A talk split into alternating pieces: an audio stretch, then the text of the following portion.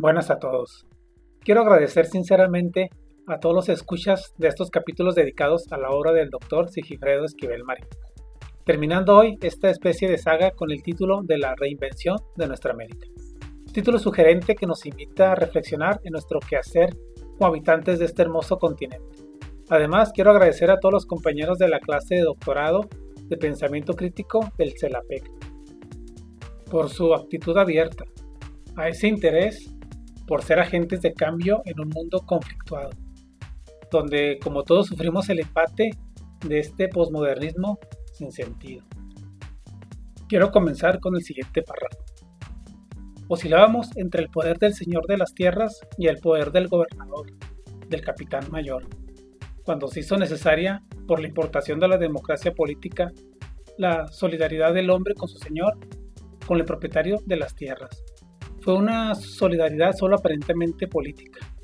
Es que en todos nuestros antecedentes culturales no existían condiciones de experiencia, de vivencia, de participación popular en la cosa pública. No había pueblo. Entre paréntesis, Paulo Freire, la educación como práctica de la libertad. Este párrafo captó mi interés por la sencilla razón de la complejidad de la libertad. Siempre hemos dependido de otro, de lo extranjero.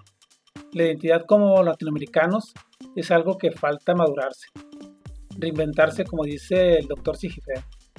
México, a través de su historia, ha sido un país de caudillos, de líderes mesiánicos que ofrecen salvar a nuestro país con solo su presencia. Y el pueblo acostumbrado a que le resuelvan sus problemas, pues impuesto a que le den órdenes desde la llegada de los españoles y después los terratenientes les cuesta decidir por sí mismos. Y cuando la revolución siguió igual la cosa, pues solo algunos líderes tomaban las decisiones del país revolucionario. De ahí que hasta nuestros días sigamos siendo un país dependiente, así como el resto de América Latina. Además, si añadimos que a los países del primer mundo no les interesa que nos independicemos. Esto es un claro ejemplo del Banco Mundial, que siempre está dispuesto a realizar préstamos malévolos, que nos hunden más que beneficiarnos. El siguiente extracto que me llamó la atención fue el siguiente. Ensayo, luego resisto. Resistir es mucho más que reaccionar ante los embates del orden. Recrea combates a favor de otro orden por venir. Ensayar, resistir, persistir, insistir. Del pienso luego existo a ensayo luego resisto. Ingeniosa manera de extrapolar la conciencia de estar a la conciencia de ser en el mundo pues de resistir es un verbo que traduce nuestro caminar por nuestra América. Ensayo necesario como arma que ah, de algún modo intenta frenar el embate imperialista, pues no solo se trata de denunciar, sino de no claudicar. Lucha desigual que tiene en todos los frentes posibles campesinos en Argentina, trabajadores de maquila en México, mineros de Bolivia y Chile. En fin, en toda América se enfrentan diariamente a la adversidad como si se tratara de un gigante que quisiera verlos aplastados por el peso de sus imposiciones, salarios miserables, condiciones infrahumanas de trabajo, explotación, espacios de vivienda marginales, sin, drenaje funcional, donde la inseguridad es algo cotidiano, secuestros, drogas, robos, y los eslogan políticos de seguimos avanzando, donde salen puros payasos con campañas ridículas que se burlan de la miseria humana. De ahí que el denunciar es una obligación ya no tanto moral, sino de dignidad. Otro segmento sumamente interesante de analizar se encuentra en lo siguiente. América Latina ya no se circunscribe a la geografía latinoamericana. Se ha descentrado. Está en Norteamérica y en Europa. Hasta en Japón se consumen telenovelas y gastronomía latinoamericana. ¿Cómo concibimos a nuestra América en nuestros días? Tiene que ser ya una amalgama cultural un salir y reencontrarse. El mexicano que regresa a Estados Unidos para volverse a ir se lleva consigo nuevas experiencias que lo trastocan, que lo cambian y cambia a su vez a lo que lo conoce. Conseguir una identidad latinoamericana se hace difícil en este mundo cambiante. Sin embargo, nuestras raíces ahí están. Somos en esencia lo mismo una cultura mestiza, que debe sentirse orgullosa de sus raíces, de su sangre indígena, de culturas que le antecedieron y que poblaron primariamente este continente.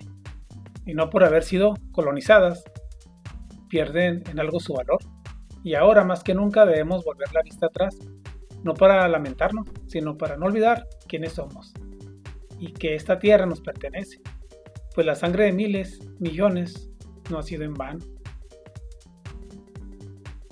Tenemos una memoria compartida de ultraje y abandono, pero también de esperanza y lucha insurrecta. De la independencia a la modernización neoliberal se ha radicalizado una lógica de vasallaje, colonialismo depredador e injusticia. Por eso es menester no dejar de luchar, de resistir las oleadas de colonizaciones ahora mediáticas, ideológicas, y quieren someternos a como dé lugar. Primero borrando de nuestra memoria quiénes somos, después metiéndonos una cultura mercantil que intenta aprisionarnos en un mundo sin sentido. El horno transmutativo instaura un principio de afirmación-selección de potencias expresivas que multiplican conexiones e interconexiones creadoras y emancipadoras. En este párrafo, el doctor Sigifredo nos muestra un abanico de posibilidades, potencias e inmanencias de mundos que se cruzan, que se tocan en el devenir histórico, que convergen, se contradicen y posicionan en una lucha que no permite descanso. Barrios, colonias, fraccionamientos, áreas de primera, segunda y tercera, países de primer mundo cercano a de tercero, en fin, todo esto es parte de una realidad que no podemos ocultar, que se planta frente de nosotros y nos invita a reinventarnos, a reflexionar sobre nuestra América, sobre lo que somos y sobre todo lo que podemos hacer por ella. Aquí leo textual al doctor Sigifredo, pues me pareció relevante hacerlo así pues nos muestra un compendio de personajes que a través de la pluma han dado otra visión de nuestra América. Reescribir la historia nuestra, apropiarnos de formas de nombrar es una estrategia de liberación del yugo opresor. La cartografía poética hace del arte un juego y rejuego político. Suaves patrias y rincones íntimos de López Velarde son formas de apropiación de una micropolítica de sensibilidad que redescubre otro mundo en el corazón cotidiano. Las experiencias noctámbulas y una luna tan real como imposible hacen de la metáfora poética en manos de Lugones un arte de maestría universal. Arte que a juicio de Borges logra mostrar algunas metáforas esenciales de todos los tiempos. La, la poética del desierto en la mirada de escritores como Sada y Zurita nos descubren los desiertos del norte y el sur, antitéticos y complementarios, la selva abre el paisaje como pasaje a lo desconocido, tanto en Quiroga como en Guimarães Rosa, mientras que Pizarnik y Inspector se abisman en una ensoñación apenas avisorada en otras literaturas. No sin razón habían dicho los surrealistas que México y Brasil son surrealistas avant la lettre. Las obras de Remedios Varo, Leonora Carrington y Roberto Mata despliegan un surrealismo absolutamente singular posibilitan imaginarios subversivos capaces de renovar la creación. Tal y como ejemplifican Borges, Rulfo y García Márquez, ficción y realidad se entreveran y nos retrotraen a un mundo avirreado de sentidos latentes que no dejan de estarse modificando bajo una mezcla de memoria y utopía.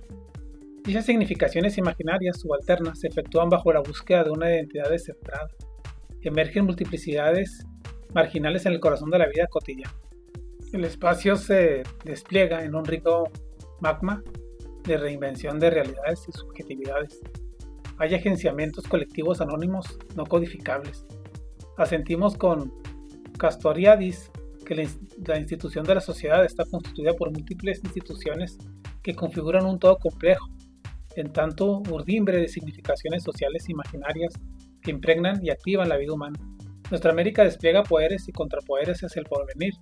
No solamente es memoria de utopías milenaristas, sino que también acuña el oro venidero como de tesoros anhelados. Bueno, con eso termino esta serie de podcasts dedicados a la obra del Dr. Sigifredo, la cual aporta otra perspectiva sobre la manera de entender nuestro mundo, pero sobre todo mi agradecimiento por su tiempo y dedicación a la formación de pensadores críticos, además de compartir experiencias, vivencias y propiciar derivas en el quehacer literario, pero sobre todo humano. Así que nos vemos en la próxima. Atentamente su amigo Jesús Calvo Ponce.